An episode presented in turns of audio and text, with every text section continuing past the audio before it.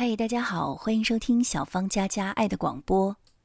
今天为大家选读美籍华人作家花虎最新力作《这世间的美好不多也不少》当中的一篇《美丽的克里斯蒂》。那年冬末，由于女儿的到来，我们依依不舍的告别了热闹的芝加哥市区，从城里的公寓搬到了郊区的房子。加入乡下人的行列。寂寞了未几，我开始喜欢上那里。很快，我认识了几个邻居以及他们的孩子。一天，我正独自在房前收拾被风吹下的树枝，瞥见一位陌生的白人女子，袅袅婷婷的越走越近，手里还捧着一个蒙着暖色餐巾的水晶盘儿。他在我面前停下，笑盈盈的打起招呼。他真诚的欢迎我们的到来，顺便带了些自制的点心，然后又不好意思的补充说：“其实是他母亲的手艺。”他饶有兴趣的和我进屋看玲玲，一个劲儿的夸女孩就是好，打扮起来很漂亮。他的两个女儿，分别是三岁和五岁。家里小姑娘的东西特别多，还说如果我愿意的话，就去挑些回来。我告诉他，我可不是个会错过好事的人，到时候可不要后悔。他笑起来说：“那我先生 David 一定会很高兴，你知道吗？他已经被那些花花绿绿的玩意儿给逼疯了。”克里斯蒂离开后。我盯着她的背影出神许久，她实在是个明艳端庄、一惊一骨的美人。白皙的脸上，那对绿莹莹的大眼睛，温和的注视着你，如同明媚的阳光。无比匀称的身材，自然中透着妩媚，随意中露着优雅。很快。我和克里斯蒂熟了，发现他不但容貌出众，而且思维缜密，心地善良。他原本是一名商业律师，两年前辞职在家带孩子做义工。我们两个人都兴趣广泛，很喜欢在一起交流东西文化的异同。有一次，我讲起对这两种生活的体验。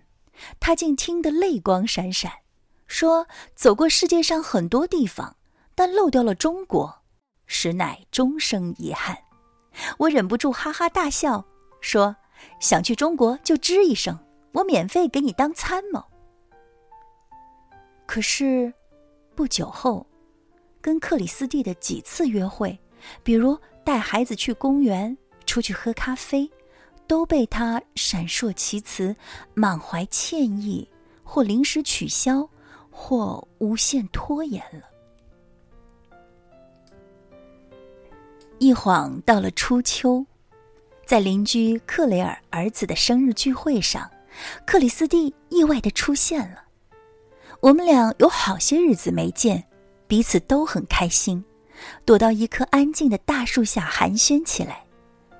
但刚没聊几句，头顶就响起一阵惊呼，有个半大孩子爬上去下不来了，骑在树丫上在那儿哭呢。克里斯蒂腿长手长，他踮起脚，小心的把他接下来，一边抱着一边哄。克雷尔也闻讯赶来，见此场景，大声的喊起来：“天哪，克里斯蒂，快放下！”你叫别人做就行了，你不要这样。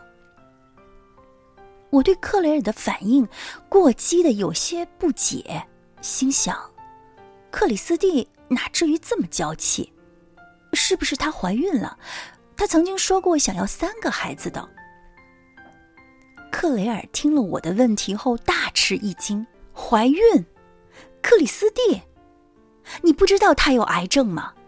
晚期肠癌扩散到多个器官，他已经放弃治疗了。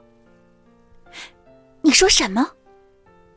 我顿时头晕脑胀，盯着克雷尔，仿佛不认识他一样，勉强定下神来。我急迫地搜寻过去。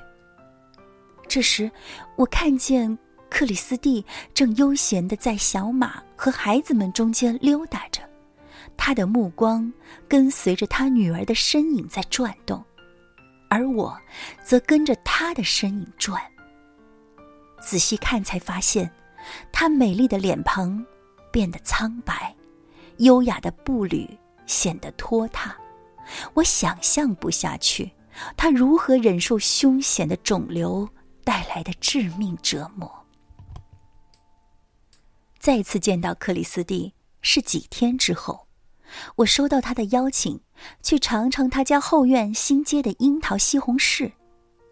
对于我小心翼翼关于他病情的询问，他心照不宣的笑了笑，表示他已经不在乎结果，反正也没有区别。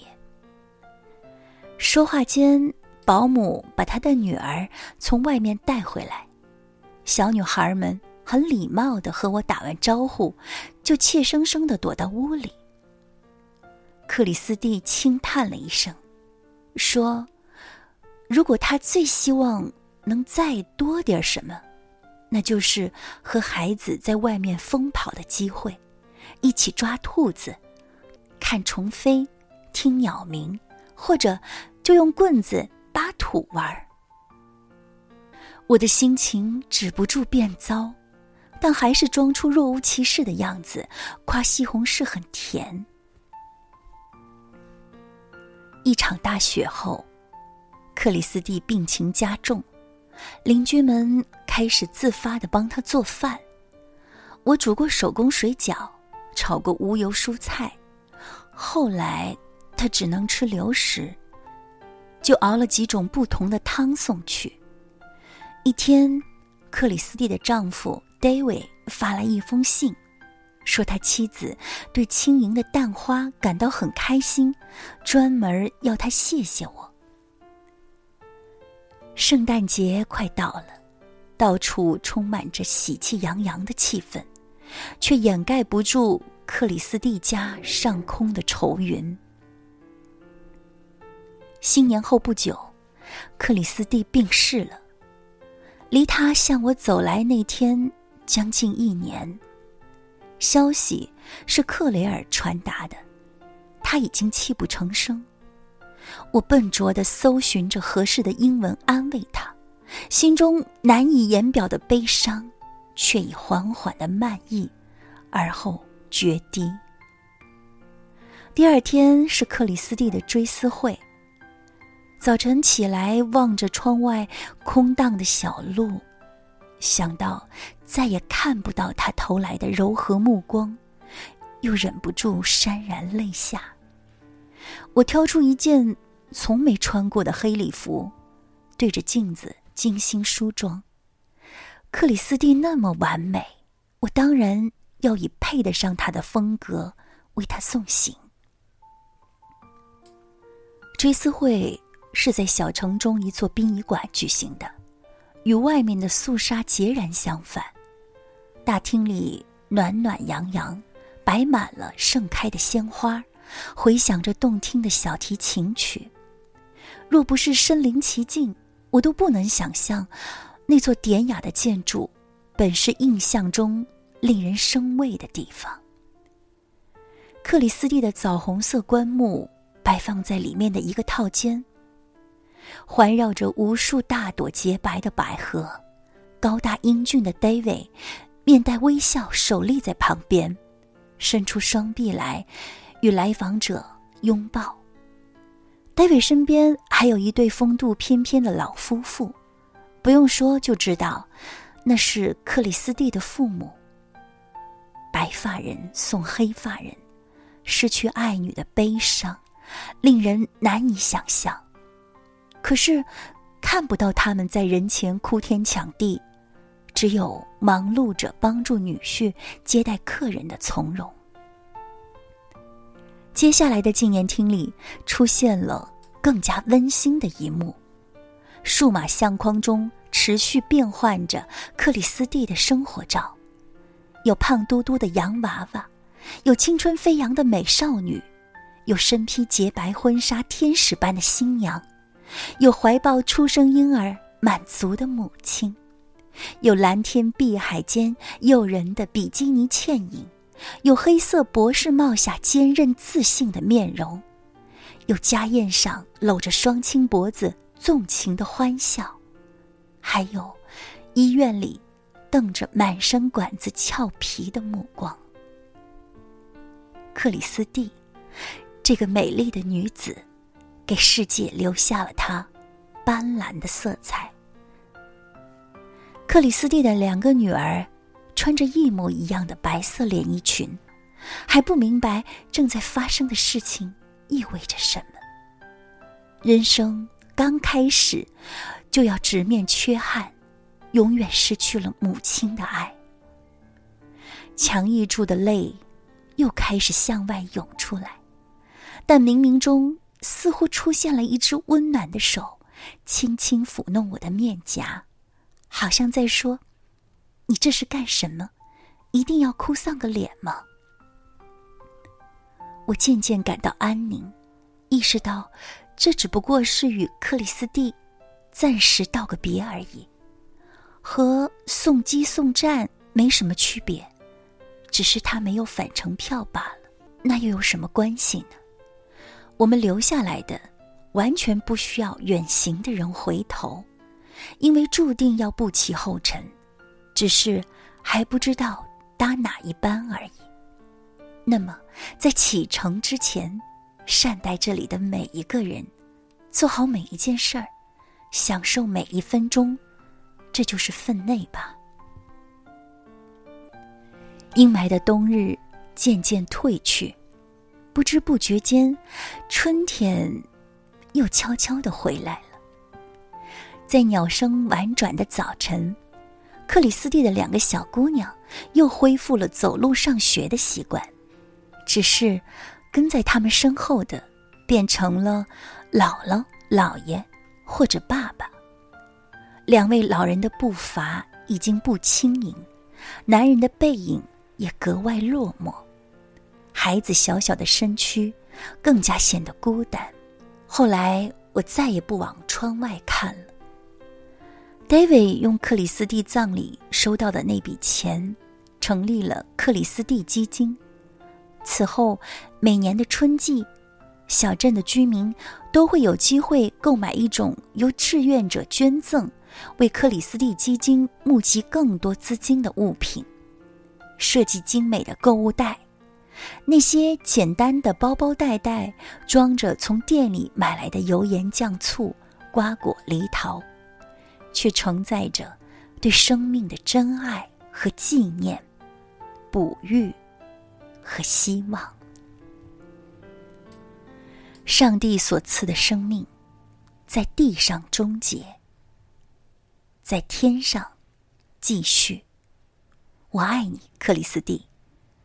我也爱你，所有和我分享过珍贵时光的人们。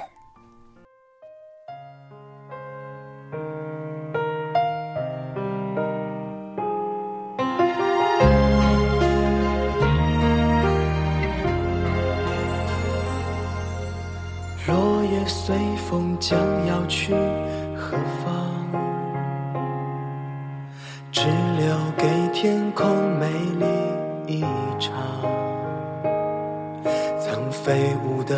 身影，像天使的翅膀，划过我幸福的过往。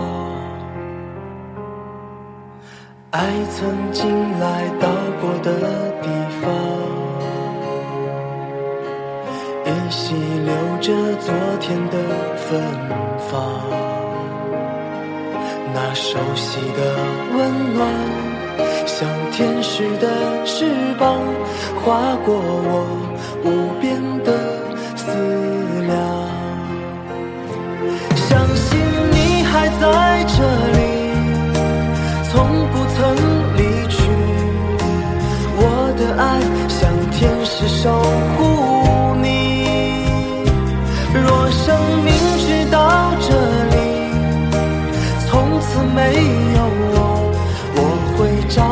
天使。